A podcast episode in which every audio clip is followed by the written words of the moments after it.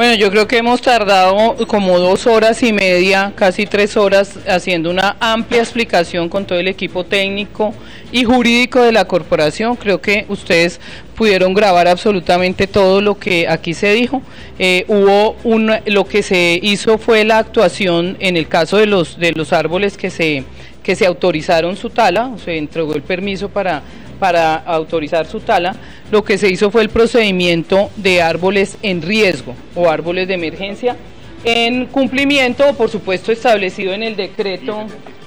1076 de 2015 que establece claramente cuáles son las condiciones de los árboles en riesgo. Hay unas condiciones que los árboles deben cumplir. Ustedes escucharon aquí al equipo técnico de la corporación. Eh, eh, y pues procedimos a hacer la visita. La ley también establece que en el caso de esos árboles en riesgo, eh, pues la actuación debe ser inmediata inmediata, por eso pues mm, denota un poco de desconocimiento eh, quienes han planteado el estudio para hacer esta tala, pues es que es cuando el árbol está en riesgo la actuación debe ser inmediata precisamente para evitar el riesgo y poder salvaguardar la vida de las personas y las y las los elementos expuestos. Entonces se procedió de acuerdo como establece la ley a, realizar la visita. Los técnicos y profesionales de la corporación, un equipo robusto, fue a hacer la visita, eh, ingenieros forestales, ingenieros civiles, etcétera, fueron a hacer la, la visita y establecieron que se cumplía con dos de las condiciones que que plantea la, la, normatividad que debe considerarse un árbol en riesgo. Y eh, por eso se tomó la decisión. Doctora Olga Lucía, para el caso mm, del árbol que cayó, ustedes han sido enfáticos en afirmar que lo que se estaba haciendo era una labor de liberar el árbol para intentar, intentar salvarlo, pero debido a su avanzado estado de deterioro, este se vino abajo.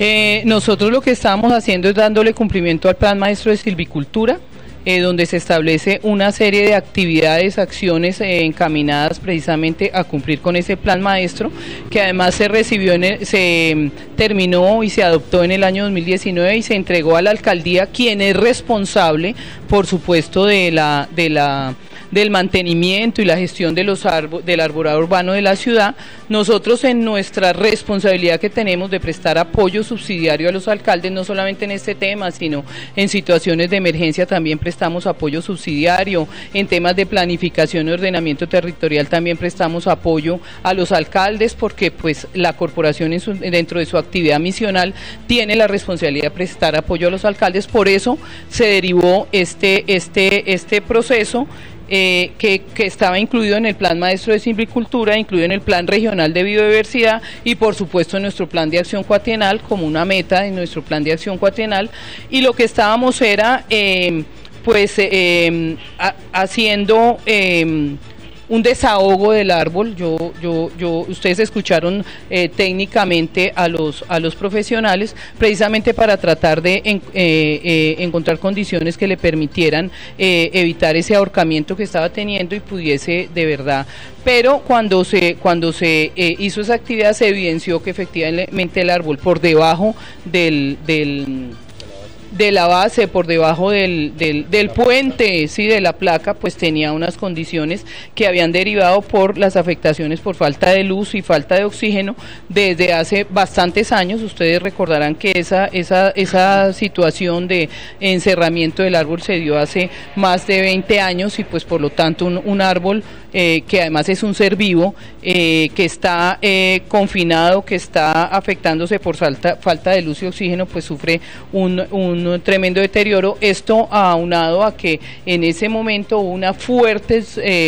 lluvias, en esta temporada de más lluvias, el fenómeno de la niña y además unos vientos extremos que produjeron lo que, lo que ya todos conocemos y que lamentamos, por supuesto, profundamente. Porque algunos profesionales en el área forestal manifiestan que estos árboles habrían podido salvarse y que lo que se cometió aquí fue un arboricidio. Ustedes están eh, preservando, digamos, y vamos a preguntarle a Guillermo Vallejo también, y, ustedes estaban preservando, era mm, evitar un riesgo mayor a lo que sucedió inicialmente con la muerte de una persona. El concepto del equipo técnico de la corporación es que era el equipo técnico de eh, ingenieros forestales y todo el equipo técnico que hizo la revisión, que no había posibilidad de salvar los árboles.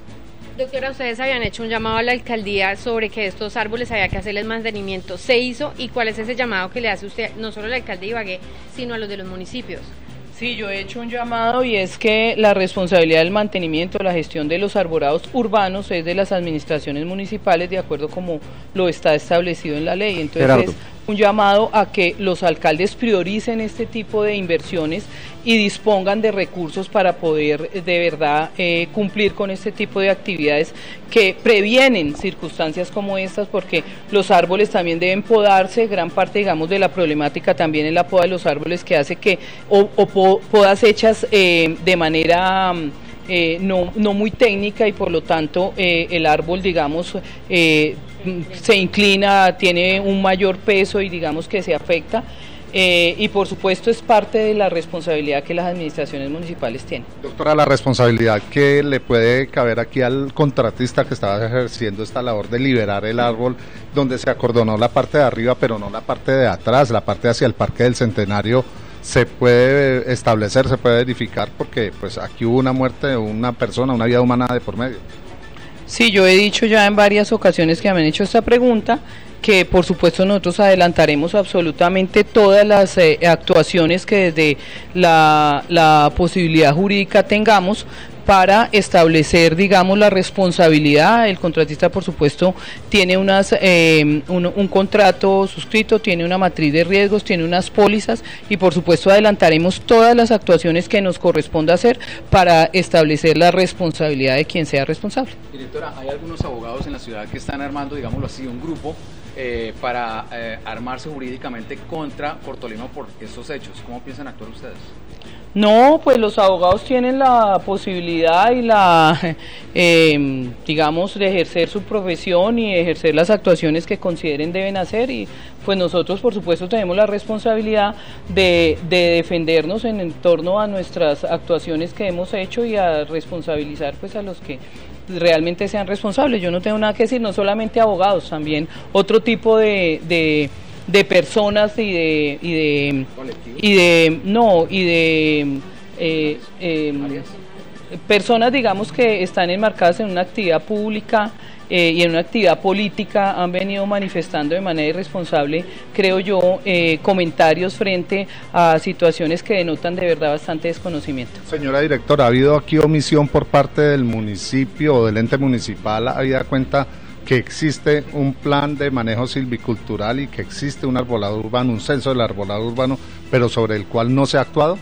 El plan estableció unas, unas responsabilidades, unas actuaciones y vuelvo y repito, la responsabilidad del mantenimiento, la gestión del arbolado urbano es de la administración municipal. Su mensaje. No, el mensaje que tengo, pues por supuesto lamentamos profundamente la pérdida de la vida de la persona que desafortunadamente estuvo en ese, en ese momento, en esa circunstancia y en ese preciso instante en que el árbol pues eh, colapsó. Y sobre todo también eh, un enorme y profundo sentimiento por haber derivado y tenido que eh, autorizar la tala de estos árboles que con,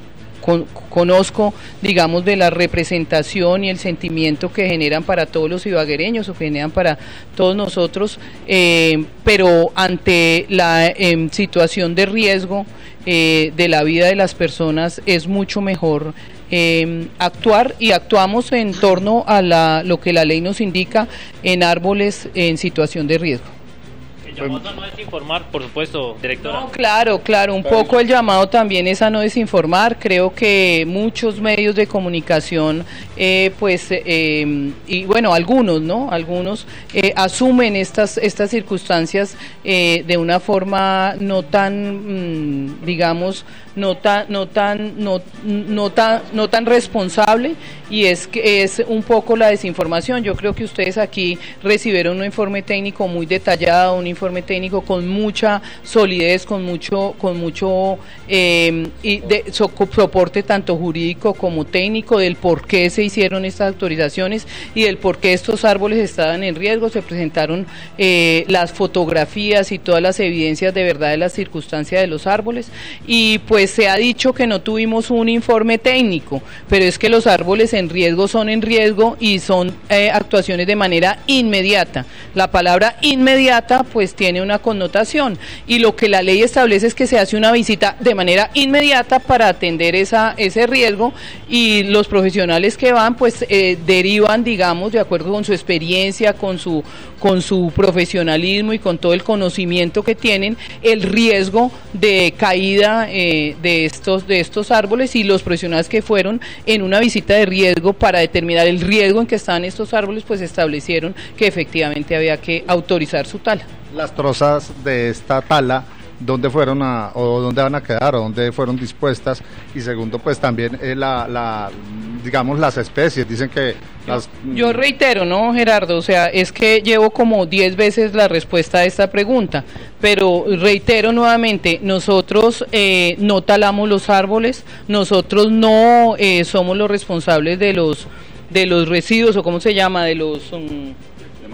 de, de, de, las trozas del material orgánico que queda. La disposición final de esto es responsabilidad también de la alcaldía a través de Ibagué Limpia. Nosotros, eh, quien taló el árbol fue Ibagué Limpia, el subdirector de Desarrollo Ambiental estuvo allí en ese momento y habló con el gerente de de, eh, de Ibagué Limpia y él, y él se responsabilizó, como es su responsabilidad, de darle todo el tratamiento a, esta, a este material.